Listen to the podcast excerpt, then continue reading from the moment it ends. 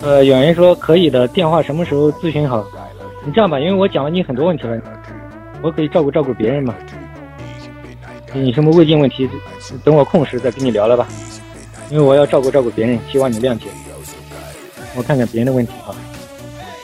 大家听了之后，如果你觉得就是我讲的东西，觉得就是有用，可以跟大家分享一下。也希望就是把我们这种疗法把它传播出去，也能救更多的人，是吧？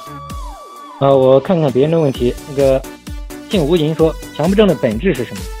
反正我治疗强迫症十几年了，我只能怎么讲呢？所以你讲强迫症的本质呢，就不在于强迫症本身。强迫症的本质呢，我觉得是在于对症状的执着。怎么说呢？不知道你能听懂吗？强迫症的解脱，就是对强迫症，就是不执着了。不知道你能理解吗？就普通人即使强迫也不叫强迫，这个你能听懂吗？为什么？因为普通人他不痛苦。你问这种理论性的东西，我不知道你能理解。强迫症的人呢，因为他有痛苦，这么严重的痛苦，因为有剧烈的冲突。就是因为你可能来了晚，你没有听到我刚才给大家讲，就强迫症始终好不了，因为他有很多误区。那些康复者他们写的文章你可以去看一下，他们怎么好的？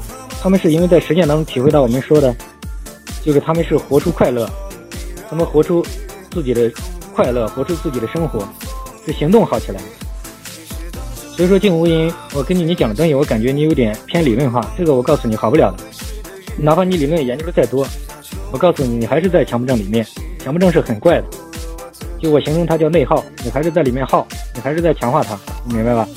就是像我们这所有找的案例，他关注的地方跟你不一样。像我们的康复者，你跟他谈强迫症，他都觉得时间久了，他都懒得理你，觉得很无聊。但是呢，强迫症没好人就是对强迫症感兴趣，其实是在强化，就是这个很多种误区在里面，内耗。像我刚才讲叫围魏救赵就这个意思，然后微风讲走路会害怕影响到别人，比如身边过去的，呃，静无垠，你说你明白，我跟你讲，根据我的经验，我治疗十几年了，看看我们这边康复者，你好了你就明白，你真正明白，你没好就不可能明白，就是很多人就认为看了很多东西，他认为他懂，我跟你讲，康复者理解，你没好你就不可能理解。因为你只是表面的懂，不是真正的懂。你真正懂，你早好了。我跟你讲实际的，这是我们的这么多年在很多人身上看得很清楚。这个强迫症的康复，它是一种体会，这种东西体会跟文字真的是有区别的。